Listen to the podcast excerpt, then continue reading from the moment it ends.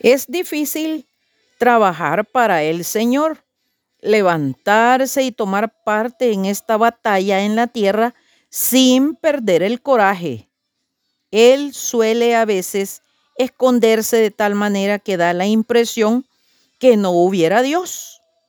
Cuando los poderes del mal nos rodean, cuando la batalla está totalmente perdida o parece que nos abandona. Pero no, Dios es muy distinto de lo que pensamos. Sus caminos son muy elevados.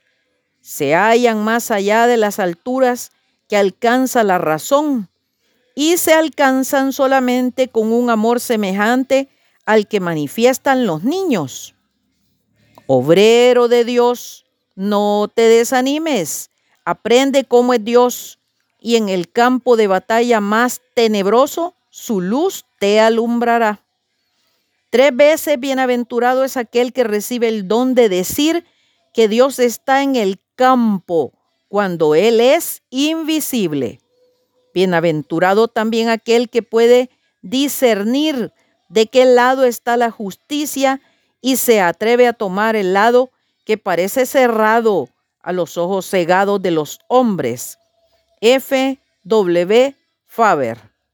Oh profundidad de la riqueza de la sabiduría y de la ciencia de Dios. Cuán insondables son tus juicios e inescrutables tus caminos. Porque ¿quién entendió la mente de Dios?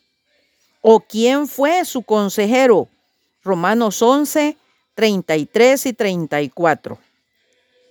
Así dijo Jehová, en tiempo aceptable te oí y en día de salvación te socorrí y te guardé. Isaías 49, 8. Bendiciones.